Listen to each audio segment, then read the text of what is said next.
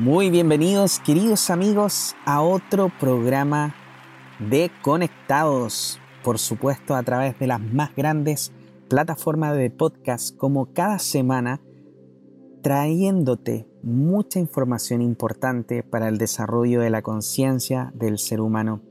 Y por supuesto queremos brindarte el más caluroso saludo a ti que nos estás escuchando y por supuesto pedirte desde ahora ya que nos comiences a compartir a todas las personas que le podría servir toda esta información maravillosa.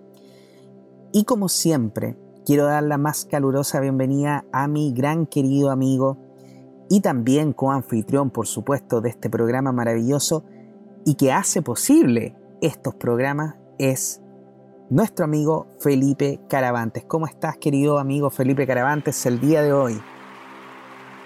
Muy contento, Juan Pablo, de, estar nuevamente conectado y, y también hoy día el tema interesante que se vienen.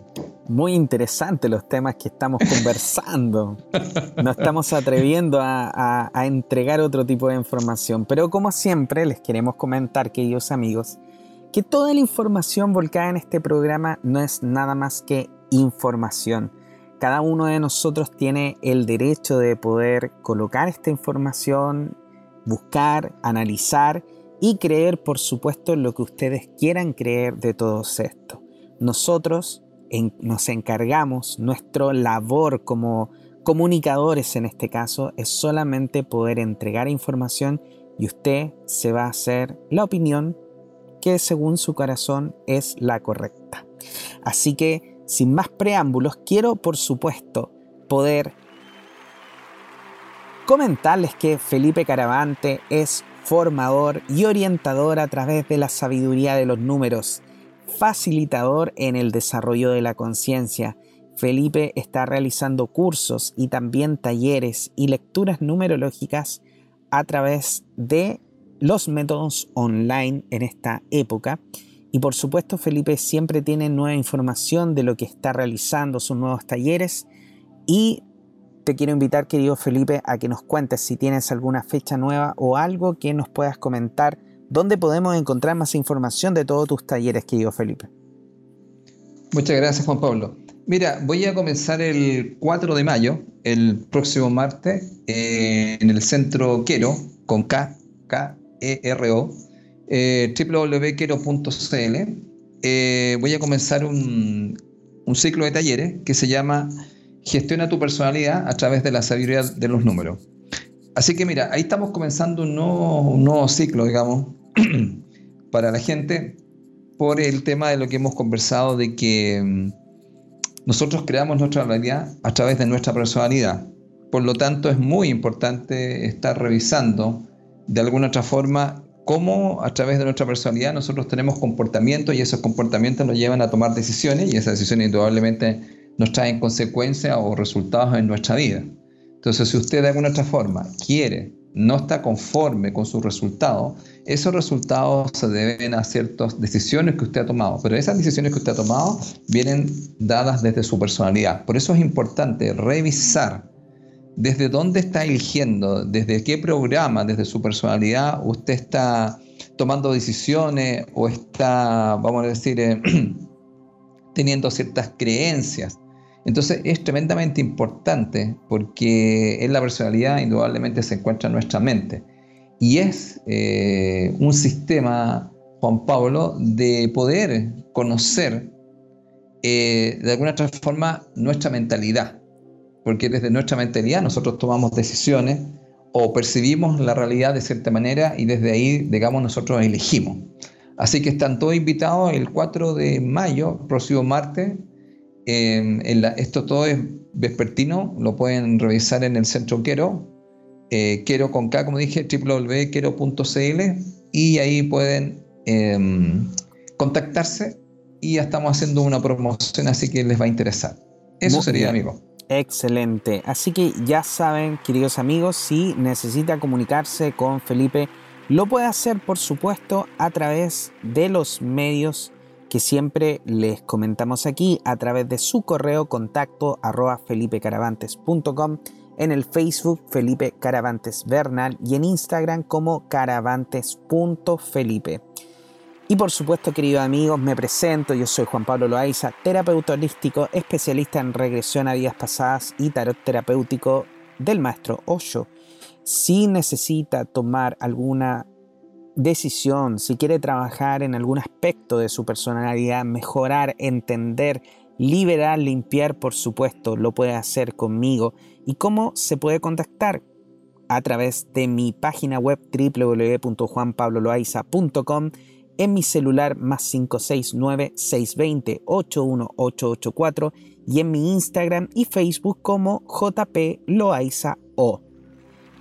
Así que ya lo sabe, queridos amigos, siempre estamos dispuestos junto a Felipe para poder brindarle toda la ayuda que usted necesite para este cambio, para su propio cambio, su propia transformación.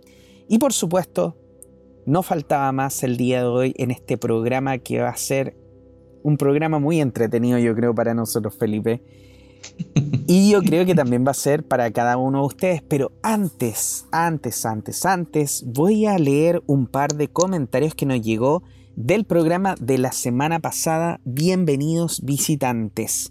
Así que muchas gracias a todos los amigos que nos enviaron sus cariñosos saludos y sus mensajes. Y voy a partir por Sole Toro que nos dice, buenísimo, me encantó lo escucharé nuevamente. Así que muchas gracias, querida Sole. Qué bueno que te encantó el programa y por favor te pedimos que los compartas. También a Dalia nos dice, lo he escuchado, muy interesante los temas que se conversan, ayudan para nuestro crecimiento personal, aprender a recibir señales y cómo nos podemos ayudar con nuestro diario vivir. Así que también muchísimas gracias querida Adalia por tu maravilloso mensaje. Y por favor, queridos amigos, envíenos un mensaje. Nos encanta saber su opinión acerca de lo que estamos haciendo. También Susana Suárez, nuestra querida amiga Susana, nos dice, Juan Pablo, Felipe, felicitaciones, el programa estuvo genial. Muy bien, muchas gracias, querida Susana, también por tus felicitaciones. Y también Sugmander Boom Maga nos dice a través del chat de Mística Radio, buenísimo programa, interesante los temas que trataron, muchas gracias. Muy bien. Y también Marianne nos dice también a través del WhatsApp oficial, muy bueno, quedé muy intrigada con la luna y la piña del Vaticano. Eso es para que, para que sigan investigando nuestros, nuestros amigos de Conectados. Por supuesto que sí. Así que muchas gracias a todos ustedes, queridos amigos, que nos han regalado esos maravillosos mensajes que junto con Felipe nos encanta tenerlo. Esa es como la paga que nos encanta tener de todo esto, de, de entregar nuestro tiempo, nuestra investigación, porque efectivamente nos ayuda a sentir que lo que estamos haciendo es importante no solamente para nosotros, sino que para ustedes también. Así que por favor, síganos enviando mensajes, síganos enviando sus opiniones de qué le ha parecido los programas cada uno de ellos, qué es lo que han sacado, cómo le ha ayudado. Así que muchas gracias a todos los que nos enviaron mensajes y queremos presentarle el programa de hoy, que se titula Tierra, realidad o simulación. Este es un tema muy apasionante, con mucha teoría, muchas controversias. Así que, querido amigo Felipe, ¿qué te parece si comenzamos a contarle a nuestros amigos de qué se trata esta información que tenemos preparada para ellos. Ok, amigo. Bueno, mira, aquí yo creo en este tema de qué es este lugar, qué es la Tierra, ¿no? Tanto, tantas informaciones que hay. Y ahora está tan, esto está, ¿cómo se dice? Un poco, está existiendo mucha información. Y nosotros lo que hacemos un poco, ¿cierto? Es contar algunas partes de ella y que nuestros amigos de Conectado también puedan investigar y analizar y sacar sus propias opiniones. Nosotros aquí estamos mostrando, como decimos, nosotros mostramos distintos puntos de vista. Mira, este tema es muy interesante. Eh, tú y yo creo que tenemos mucho tiempo dándole vuelta a todas estas cosas porque nos interesan todos estos temas y que a veces no los hablamos tan abiertamente. Pero como estamos en un cambio, ¿cierto? Que hablan tanto a la quinta dimensión, yo creo que hay mucha información que se va a ir entregando a las personas, ya se ha ido entregando, pero también está esta parte, ¿cierto, amigos? De poder dilucidar eh, qué es lo real y qué no es lo real también de esa información. Así que vamos a contar ciertas cosas que hemos ido viendo y, estábamos comentando con Juan Pablo y dijimos, bueno, hagámoslo ahora y tenémoslo al aire nomás. Por supuesto tenemos unas conversaciones muy buenas antes que comience el programa. Uy, sí. Ustedes supieran todo lo que conversamos antes. Pero no puede salir al aire, todavía no, todavía no. todavía no, mira. Bueno, una de las primeras cosas, a ver, voy a hacer un contacto con algo que estaba pensando, un contacto con lo que hicimos con el otro programa. Muy bien. Bienvenidos visitantes. Bienvenidos visitantes, sí. Claro. Bueno, en esos temas que nosotros hablamos, eh, dentro de estos visitantes, digamos, está el concepto de lo que se habla de lo extraterrestre, ¿no? Todo este tema que, está muy en boga ahora por todas las situaciones, que se está dando información de que Estados Unidos ha ido también soltando otros videos que están en la noche, y un montón de gente que ya está diciendo, ya, basta ya, díganos la verdad, y te acuerdas del tema de Donald Trump, de que ya debería ser en tal fecha dar la información que hay. Bueno, mira, hace muchos años, muchos años. Em, mira, tanto así, Juan Pablo, que yo estaba soltero. Ya en ese tiempo, bueno, no voy a entrar en mi vida personal, pero estuve soltero un tiempo. Por supuesto. ¿Ya? Y en ese tiempo eh, me llegó una información que tenía que ver con una dama, que no recuerdo el nombre ahora puntual, si no lo, lo diría al aire, eh, que es una militar norteamericana. Y esta militar norteamericana eh, dejó una información después que ella falleció. Y esta información yo la escuché en un... Em, en estas informaciones que uno va escuchando, que le van contando o en programa, y yo busqué la información y la encontré. Mira. ¿Ya? La pedí a Estados Unidos, debo manifestar, y la pedí a un, lugar que era independiente, con editorial independiente, porque el libro no se vendía en cualquier lugar. Pero te estoy hablando de... no, no estaba ahora como Amazon, no, era una cosa como estas publicaciones que hacen a nivel independiente, es como que tú dijeras, ya, ya Felipe, yo te vendo mi libro. Hice un libro, Juan Pablo, y, Juan Pablo lo vende. Claro. ya, y, si en este momento estaba pensando, no tengo idea de dónde está ese libro, pero sí les puedo contar lo siguiente. Ya, aquí nos vamos a ir en esta voladita. Solamente escuchando nomás, porque cada uno saque sus conclusiones. En este texto, esta mujer cuenta. Ahora, hay informaciones que voy a decir em, de ella con respecto a que perteneció a todo este tema de, Estados Unidos, del tema de la, de la mm, parte militar, eso está todo comprobado hay hasta una foto, eso está todo verificado. Lo que no se acepta, por decirlo así, pero ahora estarían entregando otra información que estaría afirmando lo que dice esta señora. Claro. Ah, me acordé. El libro se llamaba algo así como Entrevista al Alien o Entrevistándome con un Alien. Así se llamaba pero estaba en inglés. Tú sabes que mi inglés no es muy bueno, pero era en inglés. Entonces, si tú lo tradujeras es en inglés, te daban la información, pero la traducción era o menos entrevistando a un alien. Mira, recién me llegó la información. Y todavía tengo hasta la foto, tengo hasta la foto de la mujer aquí en la cabeza. ¿Ya? Entonces, ¿qué sucede?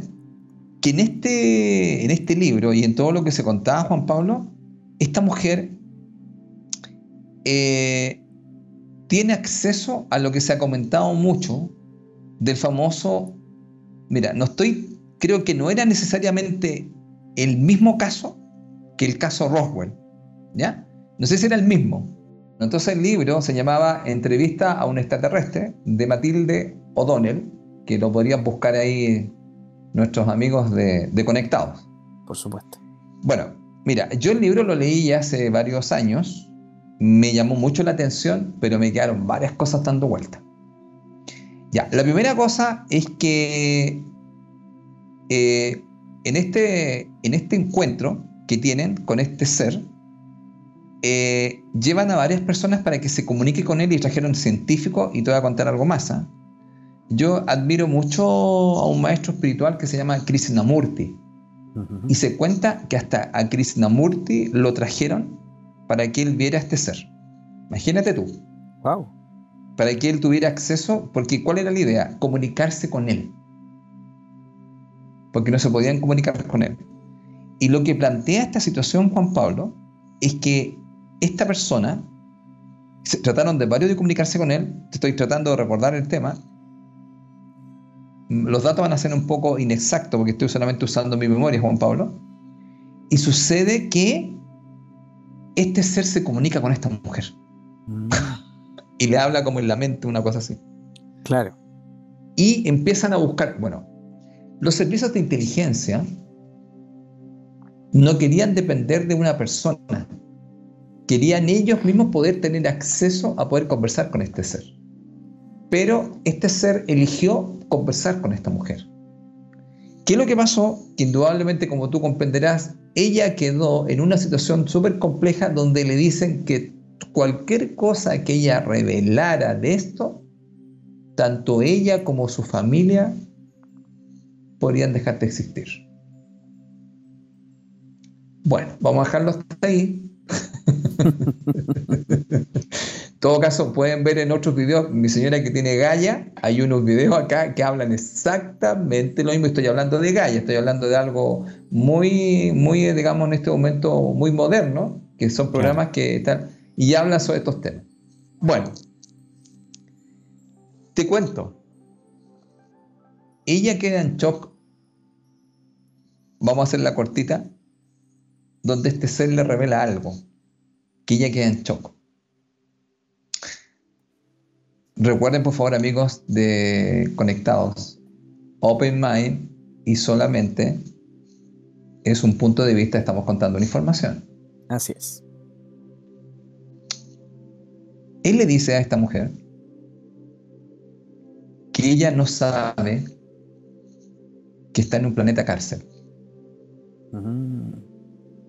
Y que viven todos así creyendo que todos son libres, pero eso no es así.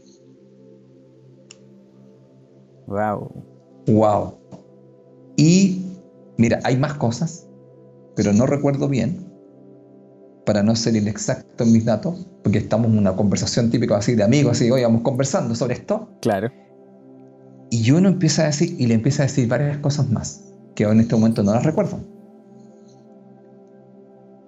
Pero eso me calzó con otras cosas que no tienen que ver con extraterrestre y que tú y yo también conocemos. Así Y que no son desde el punto de vista extraterrestre, sino que pertenecen a culturas muy antiguas del planeta que también tenían la información que le da este alien a esta señorita. ¿Y qué es lo que pasa con esta señorita? Le dice, tienen varias reuniones y le va, y este ser le va dando varias informaciones y esta mujer, cuando él le dijo eso y le dice otras cosas más, ya no pudo volver a ser nunca más la misma persona, porque para que te hagas tú la idea, esto era en el año entre 1940 y 1950. Wow. Cuando le revela esta información. Entonces le dice que todos los que viven aquí viven en una simulación, podríamos decir, de que hay algo que parece que es, pero no es. Claro. Y todos parecen que son libres. Todos creemos que somos libres, pero no lo somos. Y esta mujer no lo puede comentar a nadie. Y ella, eh, que no recuerdo bien, deja unos escritos y antes que ella fallezca, dar información a un hombre que tiene que publicar después que ella fallezca, como 20 años después, publicar esta información. Mm. Bueno, una situación que estamos mirando en otros programas de Gaia que es más o menos como lo mismo. Bueno, ¿qué es lo que pasó con esto? Cuando uno escucha eso, ¿cierto? Juan Pablo se queda meditando y dice, oye, ¿será cierto? Yo te estoy hablando hace más de 10 años, un poco más, sí, 10 años, menos te voy a hablar yo, yo creo que cuando yo leí esto y revisé esta información, Y después me encontré con otras personas que me dieron una información similar, pero me lo decían desde conocimientos y culturas antiguas. Entonces, toda la parte gnóstica, toda la parte druida, toda la parte de los celtas, toda la parte de los esenios, como que de repente andaban más o menos como por la misma línea. Pero esto no eran extraterrestres, esto eran personas que estaban aquí. ¿Ya? Entonces uno empieza a decir, pero ¿cómo? Desde distintas vertientes te van diciendo más o menos lo mismo. Claro. Entonces, bueno, aquí está la pregunta. ¿Qué es este lugar? ¿Es este lugar, es una simulación? Porque, ¿qué podemos simular? Podemos simular que somos libres y que todos hacemos lo que queremos. Que no hay nadie que nos controle. O que sí hay algo más. Entonces, bueno, desde ahí, fíjate, em, yo me encuentro con otra parte que quiero comentar, para que tú también hay amigos aporte, que yo sé que tienes mucha información. Me aparece una información después de unos años más que yo empecé a revisar y que era todo el tema de lo que se conoce como el universo holográfico. Así es. Universo holográfico. Es como no voy a decir, ¿qué es eso? Por no decir otra cosa. y entonces aparece un señor, por si acaso, a la gente que quiera buscarlo, el señor Michael Talbot. y este señor nos escribe un libro sobre este tema y él nos dice que hay unos curiosos fenómenos que no tienen explicación para la ciencia moderna, pero sí se pueden interpretar bajo lo que se llama, ¿cierto amigo?, la física cuántica o los modelos teóricos como el paradigma holográfico. Claro. Según este señor, el universo es un gigantesco holograma, es decir, una proyección tridimensional que nuestra mente se encarga de recrear y la realidad tangible de nuestras vidas cotidianas es realmente una ilusión. ¿Qué es lo que es? Una imagen holográfica. De esta manera, el tiempo y el espacio no son más que productos de nuestra manera de percibir, porque en el fondo nosotros estamos tan programados para aceptar estos conceptos como categoría absoluta que nos cuesta incluso imaginarlo. Entonces, el paradigma holográfico, ¿qué nos explica? Nos explica algunos fenómenos que no, no se han podido explicar de la física y de la neurología y nos dice que en el fondo la ciencia actual no está libre de prejuicios ni es tan objetiva como nos han hecho creer los científicos. Y que el universo abarca bastante más de lo que nos permite percibir nuestra cosmovisión actual. Y aquí volvemos al mismo tema. Estamos programados con una cosmovisión de qué es lo que es estar en este lugar que se llama el planeta Tierra que llegó hasta el cuestionamiento hace un tiempo de que si esto era plano o era redondo. También. ¿Te acuerdas cuando se metió en esto y todavía creo que están desde un lado y desde el otro? Los terraplanistas, claro que sí, pues. Entonces hay una situación que se está entrando un cuestionamiento. Ahora, es decir, que nos han dicho, lo hemos creído. Y ahora mira, por ejemplo, ¿te acuerdas? El efecto Mandela. Oh. esas fallas de la Matrix. Esos aviones suspendidos en el aire. En el aire, sí. Personas, incluso ahí, tú puedes buscar de repente en, Facebook, hay algunas personas que suben este tipo de videos y que colocan fallos de la Matrix. Tú lo puedes buscar en, Facebook, yo lo he visto, fallos en la Matrix y efectivamente aparecen personas en posiciones que no podían sostenerse. ¿Me entiendes? Y se quedan pegadas. Y de hecho hay un video, me acuerdo, que vi hace poco ¿El jugador, de... El jugador ese de, juego americano. ¿Te ah, acuerdas de ese? E-, ese no lo he visto yo. Uy, ese es impresionante, porque el tipo se cae y se levanta hacia atrás. Es imposible lo que él hace. Y se ve como que fuera, igual que cuando retrocediendo el video. Claro. Pero es impresionante porque eso se produce Juan Pablo, que lo mostraron varias veces y tú te das cuenta que el último se levanta, es imposible. Entonces, ¿qué es eso? No, no, eh, no, ahí quedó, pero. Y, que, lo, pusieron en todas las noticias porque es como lo vio mucha parte, porque era un juego de estos que hacen, ¿cómo se llaman? Los gringos, que son como a nivel mundial, así que está mucha gente mirando. como, pudieron decir, como un ah, Super Bowl, una cosa así. Un Super Bowl, algo así. No, no, no es que no haya ocurrido. Entonces, pero mira qué extraño esto, ¿no? Wow. Claro, yo me acuerdo de ese video que yo vi donde eh, eran unos niños, creo, en Argentina, que iban caminando, los tres niños, y de repente uno de ellos, que iba un poquito más atrás, se queda pegado. Pero en una posición rara, y era un niño niño, estamos hablando, no sé, debe haber tenido cinco, unos seis, siete años, una cosa así. Y el niño se queda pegado mientras los otros dos siguen caminando. Un buen rato. Incluso los otros niños como que salen del foco de la cámara y el niño todavía está pegado y de repente como que se activa y empieza a caminar de nuevo. Exactamente. Eso que tú acabas de decir, hay un video de un perro, que el perro va por un pasillo y se queda, y queda así como con las patas así, queda así, como un 2-3 momia. Claro. Y el tipo lo grababa y después el perro como que se activó y avanzó. Y hay uno espectacular, Juan Pablo, no sé si lo has visto este, yo encontré genial, lo vimos con mi señora. Hay un pájaro volando y se queda suspendido así y un tipo sube y lo empieza con un palo a tocar para que se mueva. Sí, sí. Oh. Sí, ese también me acuerdo haberlo visto. Bueno, ¿qué es lo que pasa? Como este, hemos tenido más acceso a la tecnología y la gente toma y graba, graba, graba, todo lo que pilla lo graba, eso imagínate ocurría. Mira, yo te voy a contar un caso, siempre le contaba a mi señora hay un caso, porque yo, mira, cuando yo era mucho más joven, bueno, mi familia, parte de mi familia se va a recordar a mí me invitaban Juan Pablo, cuando yo era joven, así tenía como 7 años, tenía una prima, ¿ah? que le mando aquí un saludo, mi prima eh, Patricia Bañala. Ella me invitaba a que yo les fuera a contar cosas de todo lo que sabía de los ovnis. Mira. Y me invitaba, eh, nos íbamos de, de, vacaciones esas que te vayan en familia. Claro. Entonces me decían, oye Felipe, vente para acá y cuéntanos esas cosas que tú sabes. y yo les contaba todo lo que había leído, lo que había, porque en ese tiempo más se leía, entonces yo siempre he sido un buen lector, ahora hay muchas cosas, entonces yo les contaba toda la historia, les contaba las historias de humo, de, lo que hablamos la otra vez sobre los ovnis, de estos seres, de todo lo este. Y había una historia que a mí me impactó y que estaba, que estaba documentada. ¿ya? Y aquí pensamos otra vez con lo mismo. Había una historia que a mí me impactó porque estaba documentada y ¿sabes por qué? Porque eran personas desaparecidas, pero estaba documentada con fecha, con nombre y todo.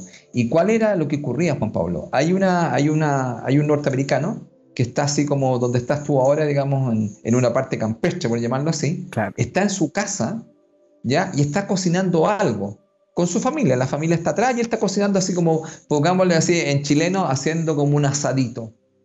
Y sabes tú que se cuenta que, porque todos estaban ahí, este señor, fíjate, deja de hacer eso y va hacia su reja, una reja que tenía de madera. Y cuando cruza la reja, el tipo desaparece. Desaparece. Desaparece. O sea, cruza la reja, y mira, pasa la reja así, y de repente como que se mete en algo. Se mete en algo y desaparece. Y no vuelve más. Y eso está totalmente documentado. Un hombre joven, con la familia mirando, cuando lo ven, ¿a dónde va? Y repente es como que sale de tú y, y, desaparece en ese. Y nunca más volvió. Ya, ¿dónde se fue? ¿Dónde? A ver, eh, hablemos de este mismo tema. Tú, y yo te contaba, y, nuestros amigos podrán verlo. Juan Pablo en este momento tiene, ¿cómo se llamaría lo que tienes atrás? Tienes puesta, ¿cómo se llama ese nombre lo que tú pones atrás? Claro, se llama, eh, en, bueno, desde el punto de vista técnico se llama un chroma key, que es básicamente reemplazar un fondo con una imagen, el cual, la imagen que tú quieras. Eso se puede hacer, claro, con un puro color, claro, exactamente, es virtual. Claro, entonces Juan Pablo acá tiene toda una cosa muy bonita atrás, con planta, toda una casa bien simpática, pero uno si lo mira dice, ¿qué es eso? Y de repente él se me desaparece, porque tú te fijaste, hiciste un movimiento hace un rato y desapareció una parte tuya. Claro. Entonces yo me quedé pensando, ¿qué pasó? Estábamos en un croma gigantesco y este tipo desaparece. Claro. Porque ahora me quedé pensando y dije, mira, eso yo lo leí cuando tenía 17, 18 años. Y eso estaba documentado con nombre, fecha, el tipo, el nombre. ¿Y qué es lo que se hizo? Nunca más se encontró a esta persona. La familia, y, no podían decir que estaba muerto, nunca se enterró nada de eso. Sí, sabes que me, acordé mucho de una historia que una vez yo, yo miré también, eh, donde me parece que en Rusia hay una persona que les aparece en medio de la calle, vestido con ropa antigua, con una cámara mm. fotográfica, y que está perdido. Y lo recoge la policía y efectivamente lo llevan como a un hospital psiquiátrico, porque él efectivamente dice que él venía como del pasado, por así decirlo. Y cuento esto porque me acordé cuando tú me dijiste que efectivamente él le saca una foto a un objeto volador no identificado, a un ovni, ah, y en el momento que lo hace, él desaparece y aparece años más adelante. El caso fue tal que lo empezó a entrevistar un psicólogo, psicóloga, en ese momento, y él le comentaba acerca de su nombre, de quién era, de dónde vivía, le daba los nombres de las personas y efectivamente esas personas ya no existían. Pero sí pudieron comprobar de que su nombre, el nombre de la persona, cuando fueron a buscar información decía que él había desaparecido y que las personas que vivían con él habían informado de que él de pronto había desaparecido y no había vuelto nunca más. Entonces la policía había el registro de que habían hecho la denuncia y todo. Él también, aparte de esto, portaba esta cámara. Y en esta cámara tenía un rollo de película muy particular que ya no se hacía en esa época. Y según los mm. expertos en fotografía, era imposible que ese rollo de película durara, independiente que hubiese estado en las mejores em, circunstancias para poder mantenerlo eh, de una buena manera, ese rollo de película no podría haber durado esa cantidad de años. Por ende, esos rollos de película ya no existían. Y cuando toman la cámara de esta persona y van a ver el rollo de la película, el rollo de película está bueno y pueden revelar la foto y la foto donde aparece efectivamente el ovni. El ovni. Ahora, cuando estaba en el, en, el, en el hospital psiquiátrico, había una cámara. Él estaba dentro de su habitación y de un momento a otro él simplemente desapareció y sí, no vi ese caso porque vi hasta el video. Cuando él se mete, lo meten ahí. Y después no, y, no, nunca más no saben que no podía haber salido por ningún lugar porque nunca salió. Exactamente. Uy, Juan Pablo, bueno, todo esto que estamos conversando con Juan Pablo es una de las cosas que a uno nos, nos queda dando vuelta, ¿no? Porque, porque, mira, volviendo a este otro tema de, de lo que hablábamos. A ver, eh, Mm, este tema hoy de las famosas dimensiones. Porque mira, podríamos hacer, mira, yo explicaba en matemáticas, Juan Pablo, una cosa muy simple, mira, a mis estudiantes de matemáticas, ¿ya? Le decía, mire, cuando yo estoy en la pizarra y hago un dibujo, ¿dónde, ¿en qué dimensión está? Entonces me decían, profe, en dos dimensiones. Perfecto, ¿ya? Largo y ancho. ¿De acuerdo? Porque tiene, ¿Se entiende la idea? Una pizarra tiene largo y ancho, entonces. Ahora observen lo siguiente. Esa es la pizarra, pero trato, si mira, supongamos que yo hiciera una raya en la pizarra. ¿La puedo tomar? No. no. ¿Por qué no la puedo tomar? Porque no tiene volumen. Ya. Entonces significa que están dos, dimensiones. Tiene largo y tiene un ancho cuando lo podría medir. ¿Se entiende la idea? Bueno, para todos los amigos, no, no es clase matemática, pero... Entonces yo le decía, ahora, pregúntense lo siguiente. Yo hacía la raya, pues lo hacía de, con, con su qué, como diría. Y venía yo y la borraba así. Entonces me decía, ¿y por qué hizo eso?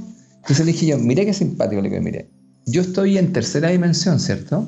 Todos los que estamos aquí estamos en tercera dimensión, ¿cierto? Sí, porque tenemos largo, ancho y grosor. Entonces yo puedo ver a un ser de dos dimensiones. Pregunta, ¿él me podrá ver a mí pero yo lo puedo ver a él y hasta lo podría tocar y lo podría borrar. Mm. Ahora observe usted, ahora les voy a contar algo que ha pasado y que alguna gente ha tenido esta experiencia.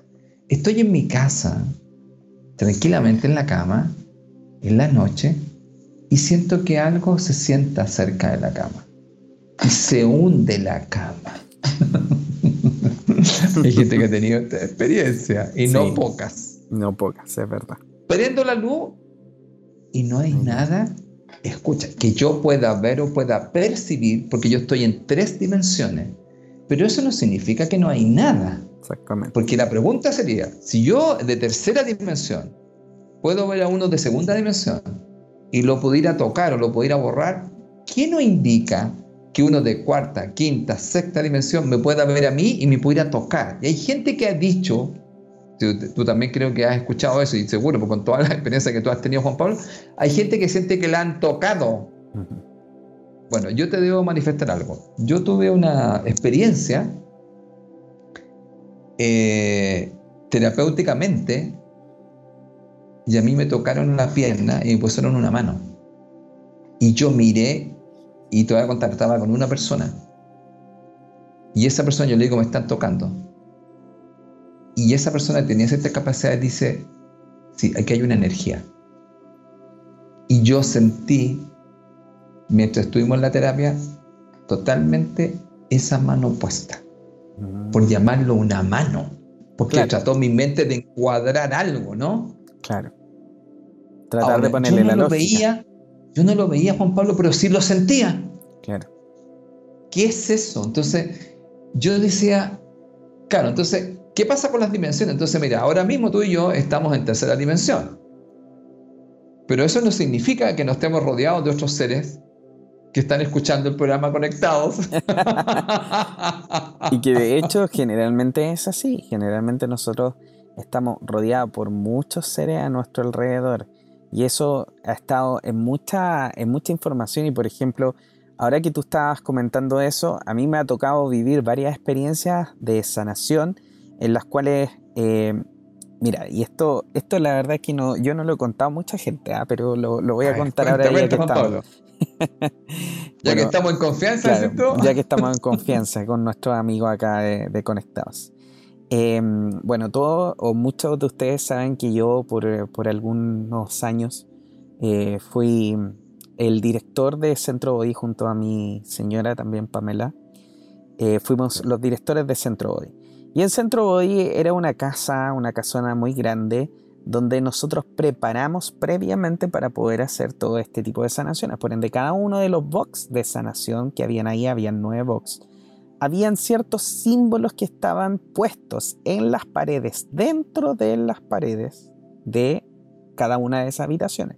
Esto no lo sabe mucha gente, pero nosotros cuando construimos el centro body, nosotros colocamos efectivamente símbolos que me fueron llegando a mí mientras yo estaba haciendo esa construcción. Ahora, no era solamente que hubieran símbolos, sino que también muchas personas entraban y después cuando salían nos decían, es que sabéis que este lugar es raro. ¿Por qué es raro?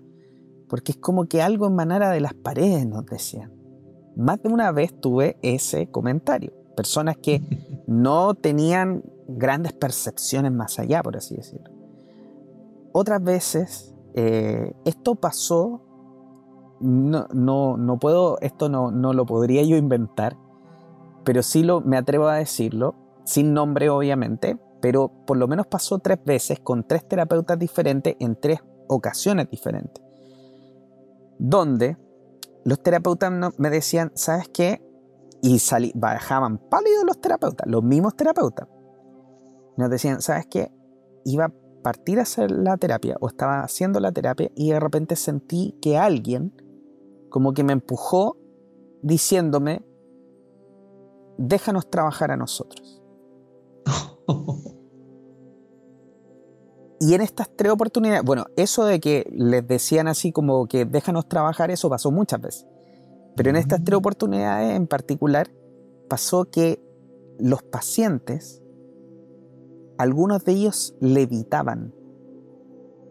¿Levitaban? Levitaban, o sea, se levantaban de la camilla. Ahora, nuevamente, esto es algo que yo les cuento desde lo que los terapeutas me contaron a mí.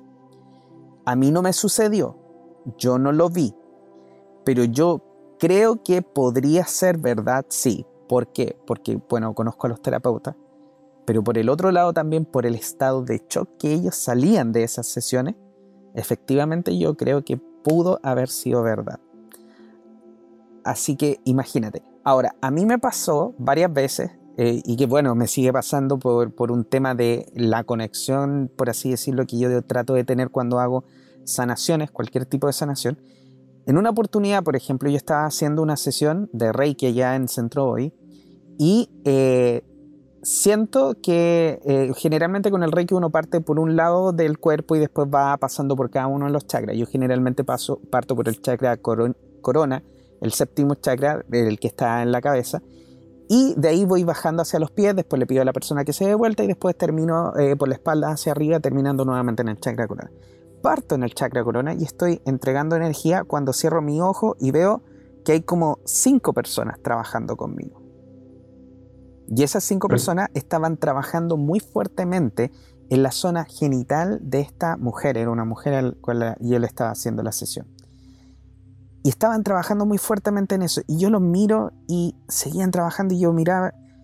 Y era como, no te muevas de ahí, quédate ahí, tú estás, quédate ahí nomás. Me, como que sentía yo que me decían. Y fue como, ok, me quedo aquí. Y yo veía como tres por lo menos estaban trabajando en esa zona y había otro que estaba trabajando en la zona del corazón. Cuando nosotros terminamos de todo esto, eh, ellos me mostraron varias imágenes, entre ellos me mostraron un corazón bastante marchito, como con, un, con una amarra, así como si el corazón no pudiera latir bien, como que había muchas cosas ahí que no permitieran. Y dentro de eso, cuando yo terminé, hablé con esta persona y le dije, discúlpame, yo le dije que, que sea tan indiscreto, pero ¿hace cuánto tiempo tú no vas al, al ginecólogo? Y me dice, no, igual hace harto tiempo. Yo le dije, ¿sabes qué? Anda, por favor anda. Ella fue.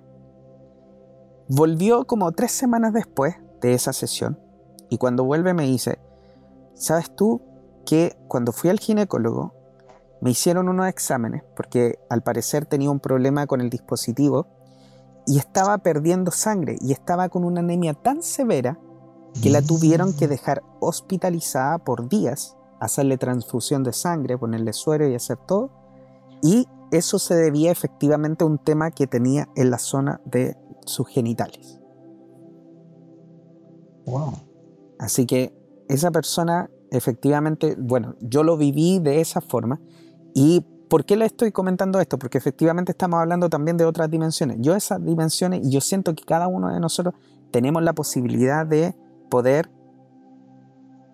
básicamente experimentar esas dimensiones, si nosotros somos capaces efectivamente de salirnos de ese pensamiento de que nosotros vivimos solamente aquí y que no hay nada más allá. Wow, sí, eso que acabas de contar y lo que dijiste al final, claro, ahí está justamente lo que llama, ¿cierto? Esa creencia limitante que, me hiciste acordar. Eh, de Henry Fora. Eh, esa frase que él dice tan potente que dice, si piensas que puedes como piensas que no puedes, siempre tienes la razón. Siempre tienes la razón. Entonces está, ¿en qué piensas? ¿Cuál es el pensamiento que tú tienes? Entonces si tú piensas que eres limitado, no te puedes salir de aquí, tienes razón, te vas a quedar aquí.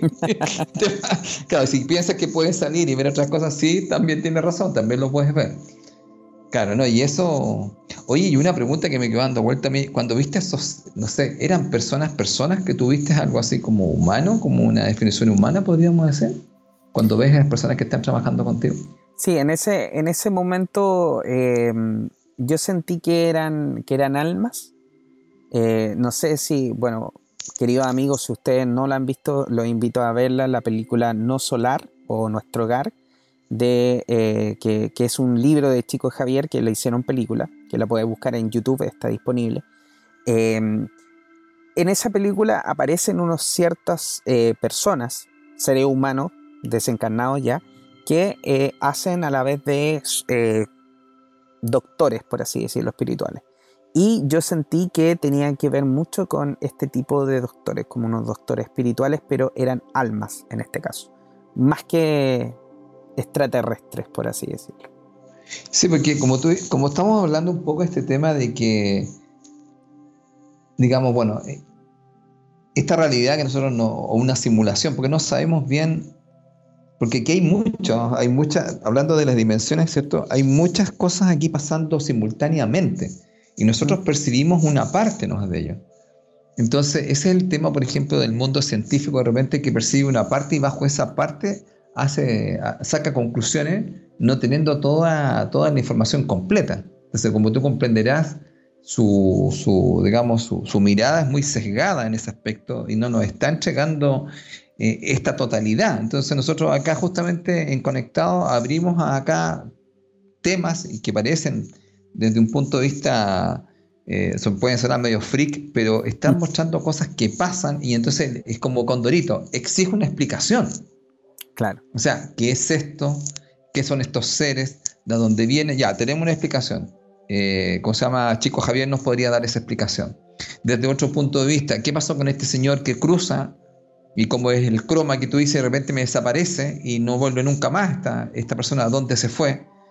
Eh, como si había una puerta, ahora me acuerdo en esos tiempos, yo leía a, un autor muy famoso que tú lo debes haber escuchado, se llama Sicto Paz. No sé si tú lo conoces en Sicto Paz. Es un contactado peruano muy famoso con su hermano, que yo conocí especialmente al hermano en un congreso en la Universidad de Santiago. Y, ellos hablaban de los Sendra.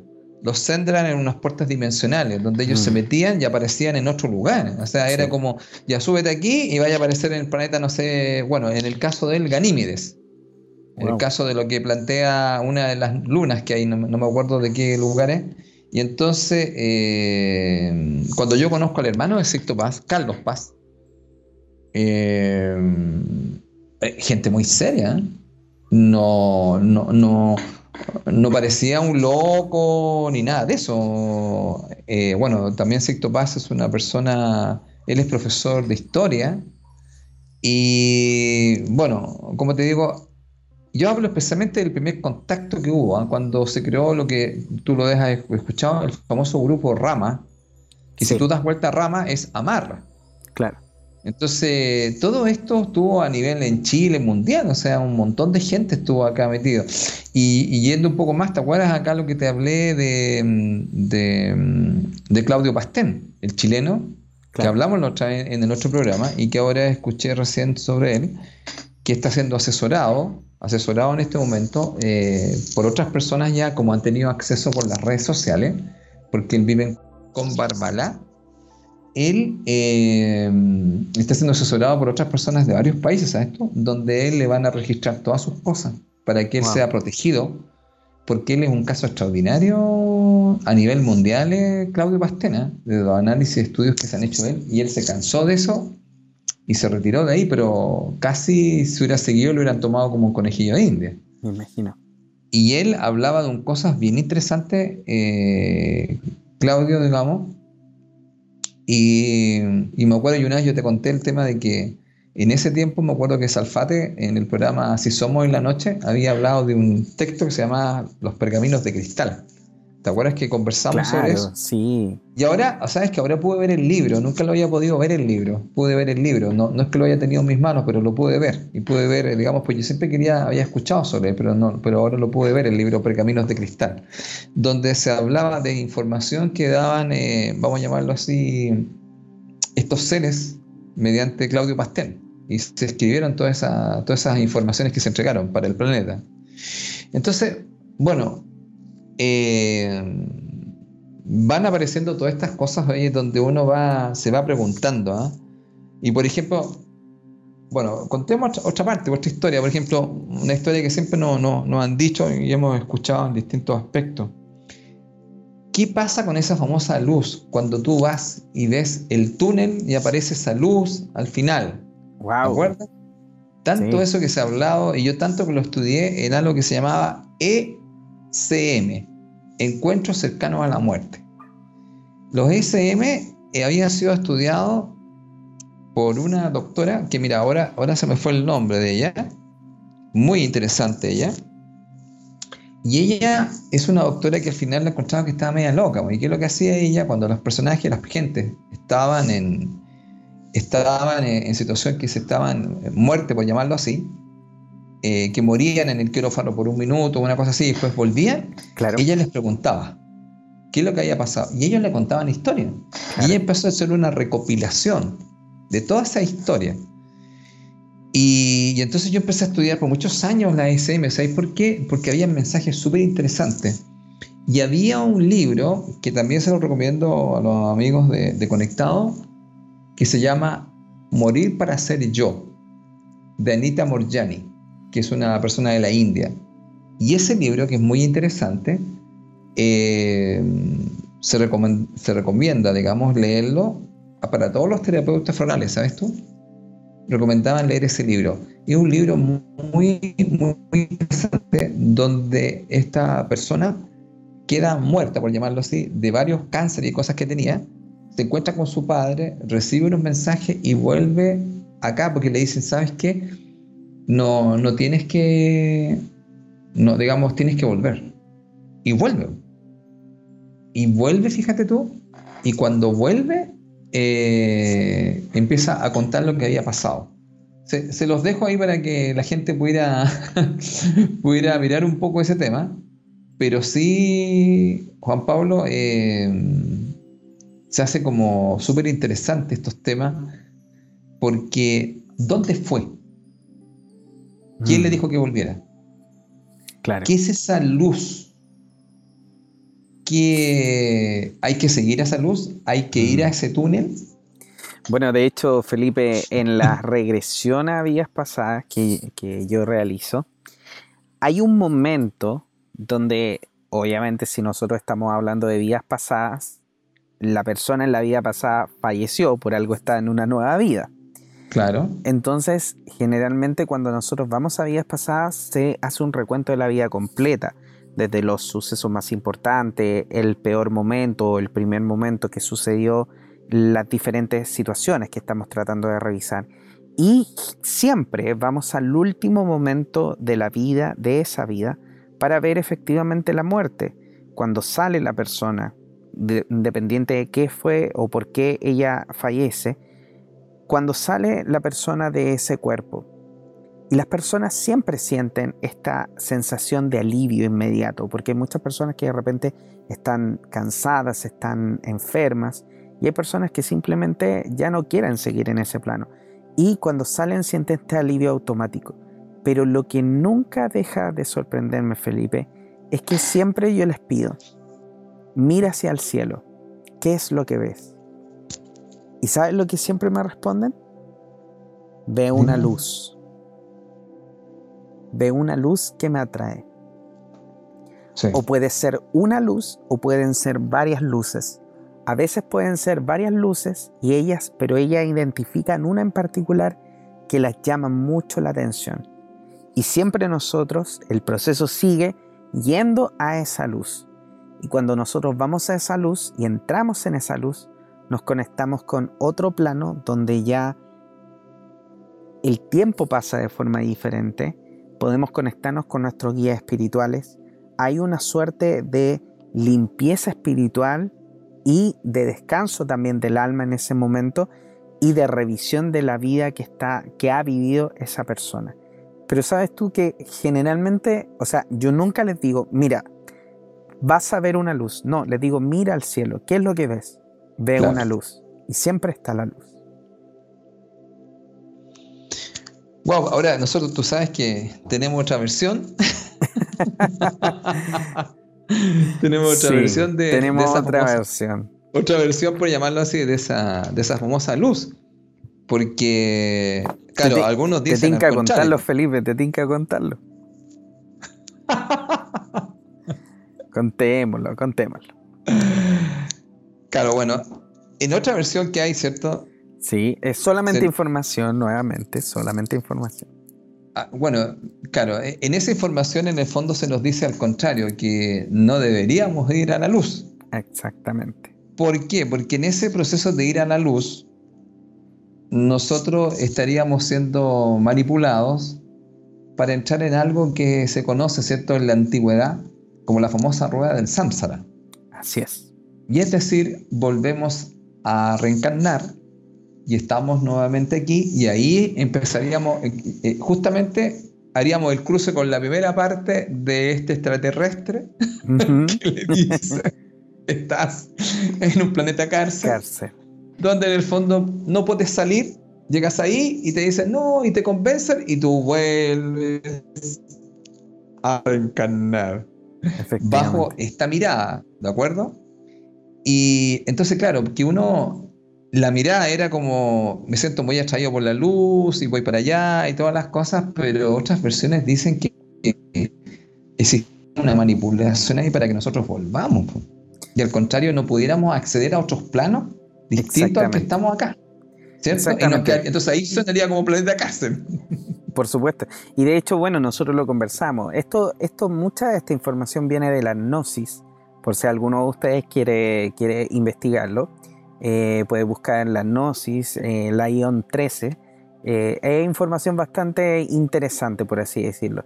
Pero como tú dices, Felipe, efectivamente, nosotros iríamos a lo que antiguamente se conociera como el nirvana, que en este caso es como el cielo. Entonces el nirvana es estar en este estado de placer, de em, un estado del todo, de conexión, de relajación, un estado donde el alma de la persona se siente muy bien y luego de estar ahí en el nirvana, salta hacia la rueda del samsara y luego vuelve a este planeta para vivir nuevamente y devolverse al nirvana, devolverse a la rueda del samsara y así sucesivamente por muchas vidas.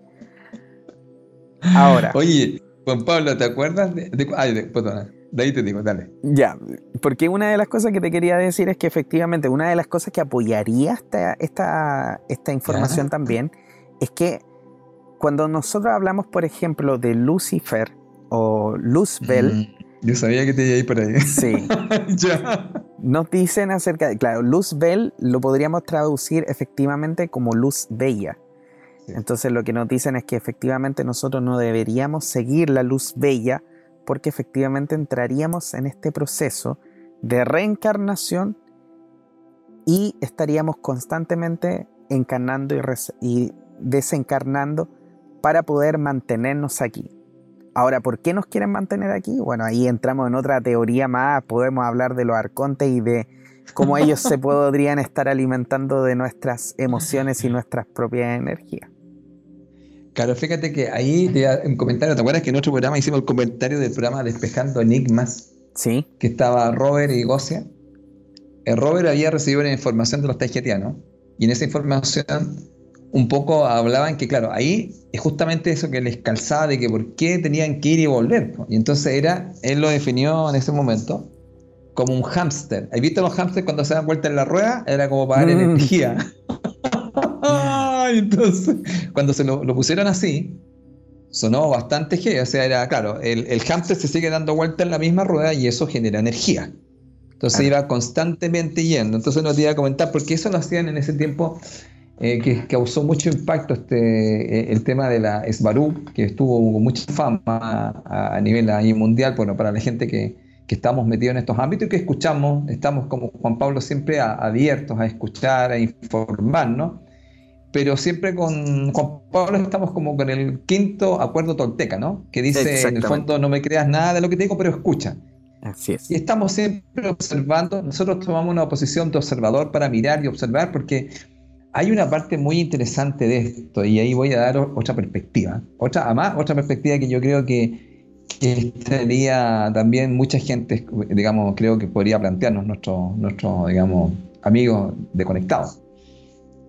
Si existe la divinidad, o la fuente creadora, o Dios, o una inteligencia universal, ¿Él permite esto?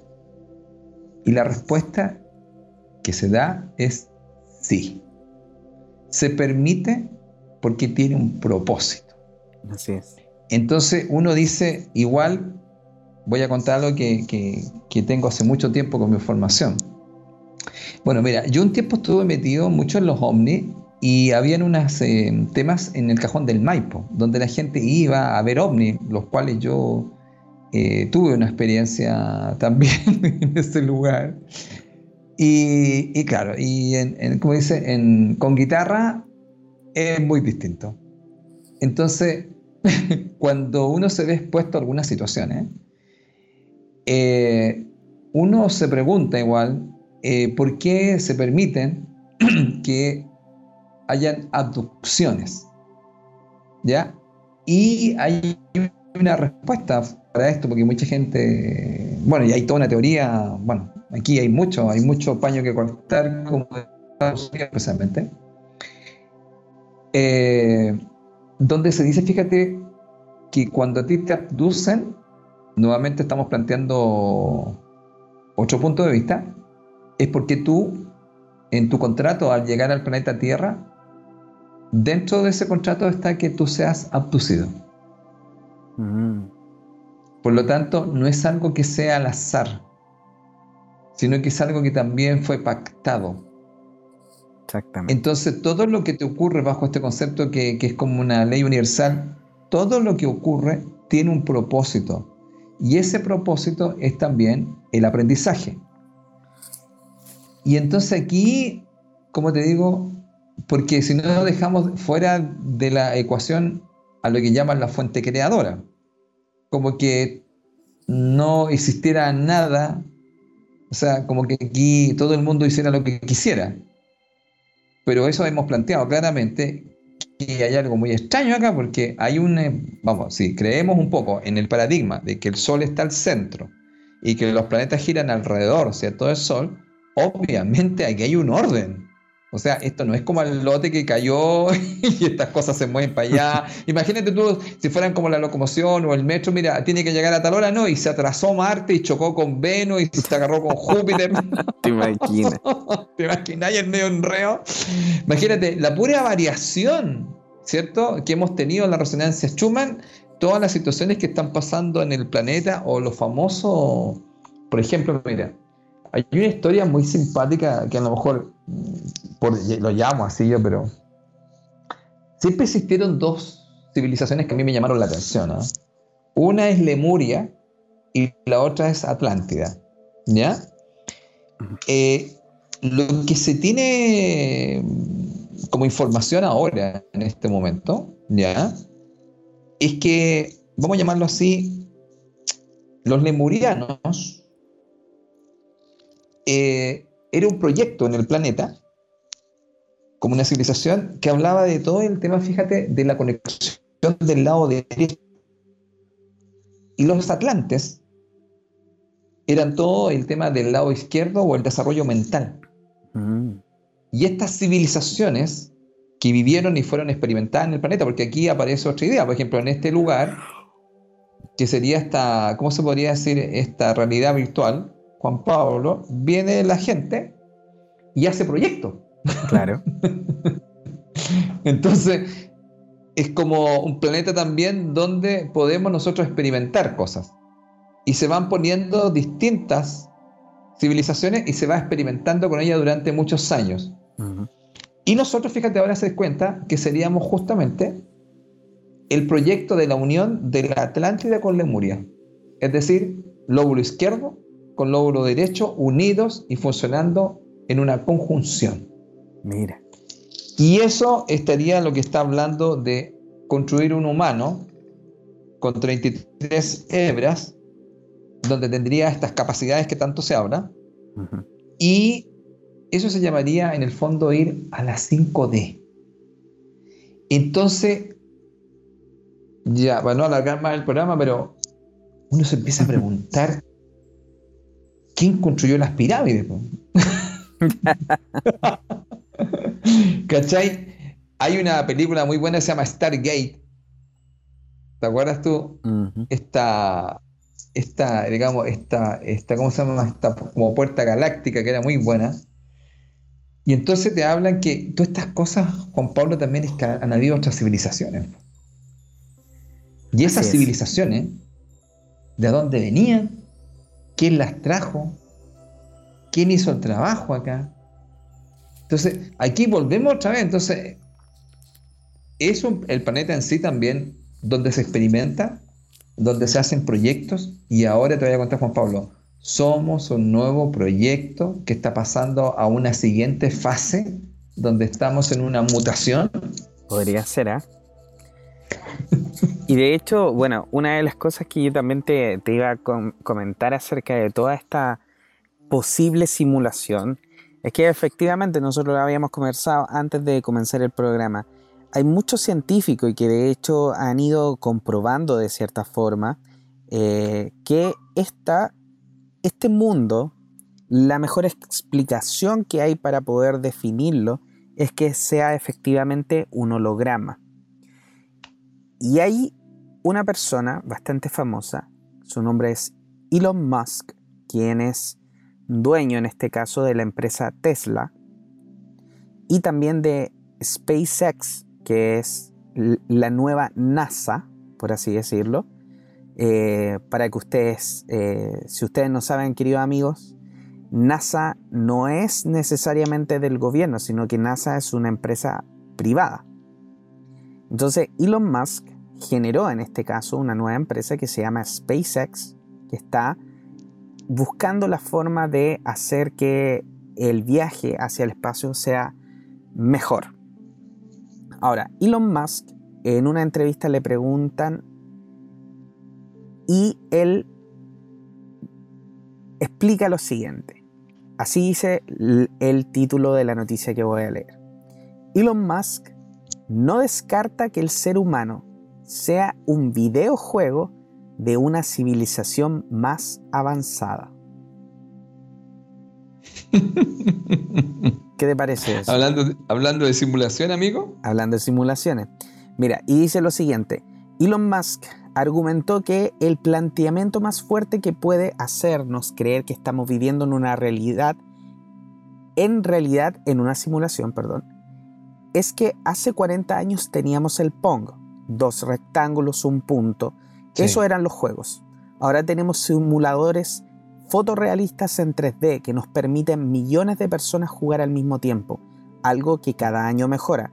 Pronto estaremos en la realidad virtual y la realidad aumentada llegará un momento en el que los juegos llegarán a ser indistinguibles de la realidad, incluso si el grado de avance se reduce en un millar de lo que es al día de hoy. Bajo ese planteamiento de la evolución de los videojuegos han vivido en estos últimos 40 años. Musk teoriza con la posibilidad de que en realidad estamos viviendo en un videojuego que evolucionado dentro que ha evolucionado dentro de 10.000 años. Nada en escala evolutiva y en realidad el ser humano es un personaje reproduciendo en cualquier decodificador o PC o lo que sea de una civilización de miles de años más. ¿Qué te parece eso? bueno, mira, yo creo que, bueno, yo creo que muchas veces Juan Pablo nos dan información que nos plantea como algo teórico y más que teórico nos están diciendo en nuestra cara. Lo hemos dicho más de una vez. Que estamos en un videojuego Claro, yo creo que Bunny es como los Simpsons, ¿no? Que te empiezan a mostrar cosas y después se produce y dice, oye, ¿qué pasa con los Simpsons? Que está es, que es como un cierto oráculo, ¿cachai? Y está mostrando un montón de cosas que pasan. Claro. Entonces, a lo mejor nos están diciendo en la cara, ¿te acuerdas que hablábamos la otra vez de ciertos temas que nos dicen para no tener ciertas consecuencias? Se nos dice, mira, se les dijo, pero ustedes no se lo tomaban en serio. Les dije que era una posibilidad, pero esa posibilidad era una verdad, pero te la están diciendo en la cara. Claro, exactamente. Ahora, el tema, claro, nosotros de repente todas estas cosas, por ejemplo, esta información que tienes tú, por ejemplo, yo no la conocía, y a lo mejor mucha gente tampoco pasó así al pasar, ¿no? Como, como detalle, porque la gente está viendo Netflix o está viendo otras cosas, pero te están diciendo, te están diciendo lo que está pasando y uno a veces, claro, dice, oye, ¿será cierto? Claro, porque también yo creo que existe toda esta situación ahora. Mira, te fijas ahora que, mira, tú, tú podés tomar en este momento de tu, de tu carpa, podéis salir y tomar un ovni y decir, no, o sea, que Juan Pablo hizo una simulación, lo arregló y esa cuestión no es un ovni. Lo arregló, hizo, claro, y tú tomaste, hiciste el video, Juan Pablo, y decís, oye, Felipe, esto es, y, uno dice, oye, no, pues esta cuestión de gallo lo arregló, además este gallo informático, hizo cualquier cuestión este tipo. Claro. oye, y, tú sabes que en, este último tiempo han estado, eh, por lo menos aquí en este planeta, han estado evolucionando bastante todo el tema de lo que es los hologramas hasta cierto punto incluso han, han, mostrado en algunos conciertos a personas que ya no están supuestamente. Em, algunos cantantes que ya no están vivos han estado eh, apareciendo. Sí, exactamente. Ese video, no sé si lo viste cuando él sale, uy, parecía real. Parece real. Y de hecho eso también ustedes lo pueden buscar porque hay incluso que estos supuestamente eran como unos, unas pruebas que estuvieron haciendo donde en algunos países, me parece que no sé si en China, Japón, aparecieron unas imágenes en el cielo y también aparecieron, eh, ¿cómo se llama? Ciudades como fantasmas enfrente, Ah, sí. en la costa. Y dicen que efectivamente todo esto podría ser una gran simulación, un gran holograma que eh, en este caso podría ser que nuestros gobiernos estuvieran manejando para poder también tener bajo control a la población. Ya que imagínate que si ellos tienen un, un sistema así como de hologramas tan grande que podría mostrar imágenes, ¿te imaginas? Muestran, no sé, a los jinetes del apocalipsis bajando. Claro. Wow. Claro, imagínate, con todas las creencias, la gente se les va a activar, porque esto es un gran tema. O sea, hay muchas cosas que nosotros estamos hablando acá y lo estamos abriendo a distintos campos, pero hay personas que tú comprenderás y te, te vas a haber encontrado, eh, que tú planteas algo y realmente le genera un choque. ¿eh? O sea, uno que lo va a tomar, lo va a tomar así como lo que es. Otras personas que podían no creer nada, porque Claro. se empieza a producir una situación como de extremo y, y cosas medias raras. El otro que cree todo, el otro que no cree nada, y el otro que no sabe si es verdad o no. Exactamente. Entonces al final tú quedás ahí. Ahora, bueno, eh, tanto así, ¿te acuerdas que ah, dentro de estas teorías me acuerdo que había una que decía que iban a hacer una simulación y se hablaba mucho en las redes que iba a haber una invasión extraterrestre y iba a ser una simulación. También. Y eso que se estaba preparando como un plan era de ese nivel que tú estás hablando, con tal realismo que tú ibas a quedar impresionado. Porque yo siempre me acuerdo, Juan Pablo, el- estando yo en la universidad, veo cuando atacan las Torres Gemelas y veo ese avión, Wow. el primer avión que se va, y yo digo, no, esto no puede ser, esto es como una Mm. película. No, pero era cierto. Entonces, cuando tú ves eso y que se impacta con solamente la torre después el otro, tú dices, no puede ser. Claro, si tú piensas ahí, hubo un cambio también, y era como una película, de estas que tú ves así, pero la estaban haciendo en lo real. Entonces, como te digo, bueno, y siempre me quedaron muchas dudas de ese caso, y muchas dudas de todo lo planificado que fue toda esta situación para causar un impacto. Entonces, imagínate ahora nos encontráramos con esta situación que tú estás hablando. Ahora, la tecnología, y eso Juan Pablo, yo creo que tú y yo lo tenemos súper claro. ¿Cuál es la tecnología que se nos ha mostrado? Porque siempre se dice que van como 20 años adelantados y te están mostrando aquí una partecita de eso. Exactamente. Bueno, lo que estábamos conversando también es acerca del libro Caballo de Troya de JJ Benítez, donde explican efectivamente que eh, en el 1700, eh, no, no, perdón, en el 1970, en el 1970, 76 aproximadamente, donde el gobierno de Estados Unidos ya conocía lo que era lo que él explica en el libro de los swivels, que son unas máquinas que ellos pueden utilizar para desdoblar el tiempo y poder viajar en el tiempo, efectivamente. Entonces estamos hablando de que hace, no sé, 40 años atrás ya tenían la tecnología para poder viajar en el tiempo.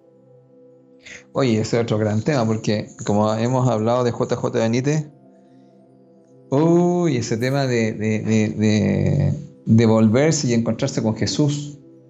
Sí, Eh, imagínate todo el tema religioso también que hay con la gente, con toda esta también, además que ese tema le trajo mucho controversia a, a JJ Benítez, especialmente el tema de Jesús, con toda la parte de la religión, porque él mostraba otras cosas y decía otras cosas, lo mostraba de otra manera, entonces... sí. Es que es increíble la historia, porque además uno, un- yo me acuerdo perfectamente uno de los diálogos que, que tenía cuando le dice el- la persona, porque para, para explicarlo muy cortamente, dos militares estadounidenses se suben a esta máquina y la primera misión que tienen es ir hacia Nazaret en el momento donde todavía existía, en este caso, Jesús de Nazaret. Entonces, la persona que estaba encargada de tomar contacto con Jesús toma contacto efectivamente, pero muestran en el libro que Jesús identificó de inmediato que Sí. él no era de esa Así época es. Y le dio la bienvenida, le dijo, tú estás Eso aquí para poder ser un espectador de todo esto.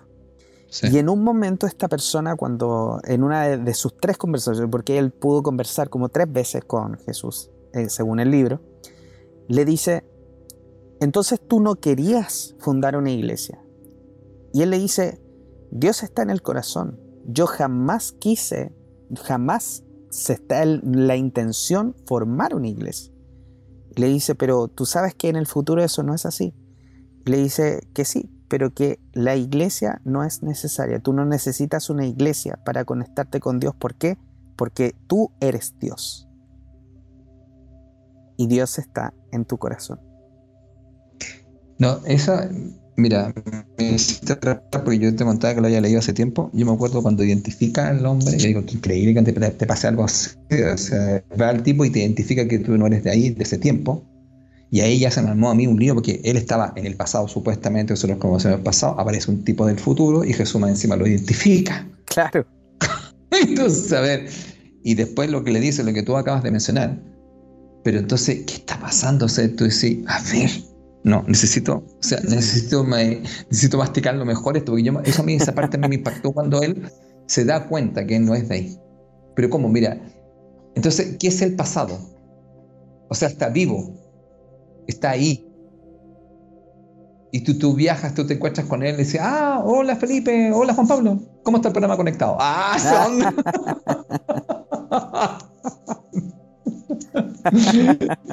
no, pues, o sea, tú te, dime que no te querés ir para adentro. O sea, yo creo que al militar le ha pasado lo mismo. Has dicho, pero. Que, o sea, ya más que mira, nosotros tenemos un concepto, ¿no?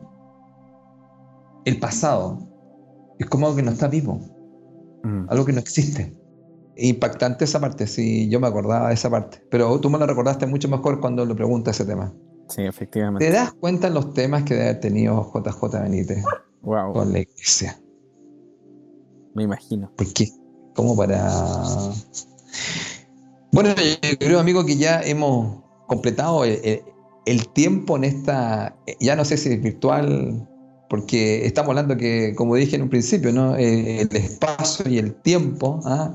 se curvan, como diría Einstein, están vivos, está todo en forma simultánea yo creo que es bueno, es bueno dejar acá por el tema para meditar a nuestros amigos de Conectados. ¿Qué nos dicen ellos con respecto a eso? Digamos, porque hemos abierto varios, varios campos ahí. Sí, de todas maneras. Y tú terminaste con una, una muy buena que es JJ Benítez, que yo creo que es algo, es un libro muy interesante y que habla de uno de los personajes más importantes de la historia, porque es antes de Cristo y después de Cristo. Claro, efectivamente. Así que bueno, queridos amigos, les queremos agradecer, por supuesto, el tiempo que se han tomado de poder escuchar este programa. Y como siempre con Felipe les comentamos que esta es una información, usted puede hacer lo que quiera con ella, si quiere la puede creer, si quiere la puede usar para investigar más, si quiere la puede usar para darse cuenta de lo loco que Felipe y Juan Pablo pueden ser a veces. Pero obviamente su opinión para usted siempre es la válida. Nuestra opinión es nuestra, por ende, cada uno se hace cargo de su propia opinión. Así que, queridos amigos, agradecerles por supuesto el hecho de que nos puedan compartir y llevar esta información a mucha más gente. Les quiero recordar, por supuesto, que Felipe Caravantes es formador y orientador a través de la sabiduría de los números, facilitador en el desarrollo de la conciencia, Felipe está realizando cursos, talleres, lecturas numerológicas y lo puede contactar, por supuesto, a su correo contacto arroba felipecaravantes.com, en su Facebook como Felipe Caravantes Bernal y en el Instagram como caravantes.felipe. Así que ya lo sabe, queridos amigos, si se quiere contactar con el maestro Felipe Caravantes, lo puede hacer a través de esos medios. Y yo, Juan Pablo Loaiza, terapeuta holístico, especialista en regresión a vidas pasadas y también el tarot terapéutico. Si se quiere contactar conmigo, lo puede hacer a través de mi página web www.juanpabloloaiza.com, en mi celular más 569-620-81884 por WhatsApp, lo puede hacer por supuesto, y en Instagram y Facebook como arroba jploaizao. Así que ya lo sabe, queridos amigos, Vamos a dar por terminado este programa, este maravilloso programa donde hablamos de tantos temas, temas muy interesantes para nosotros. Con Felipe nos encantan este tipo de temas, pero nuevamente esa información son teorías, son cosas que de repente nos hacen, nos ayudan a, tener nuestro, nuestro cerebro activo.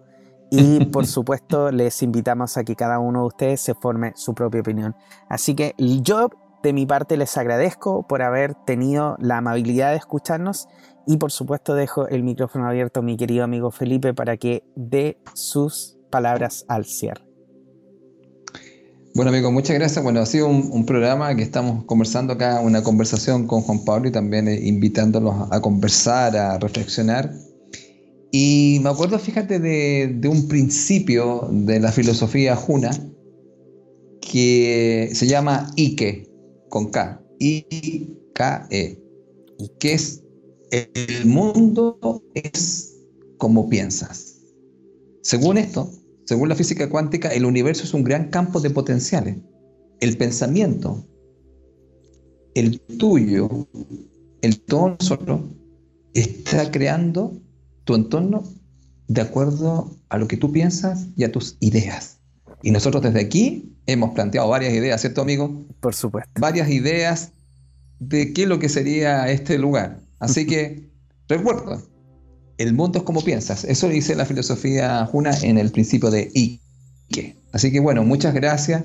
Y como dice mi amigo, compartan a las personas que les pueda interesar, porque la idea de nosotros es informar y también llevar a ciertas reflexiones que son tan necesarias en estos tiempos, porque todo está cambiando. Ya no sabemos bien algunas cosas que nos dijeron, a lo mejor no son tan así. Así, que muchas gracias. Muchas gracias a todos, queridos amigos, y por supuesto les deseamos una maravillosa semana. Por favor, compartan, mándenos sus mensajes que nos encanta leerlos. Y por supuesto, nos estamos viendo en la próxima semana con otro capítulo más de Conectados. Que estén muy bien, nos vemos pronto. Hasta luego. Chao, Felipe. Chao, Juan Pablo. Chao, amigos.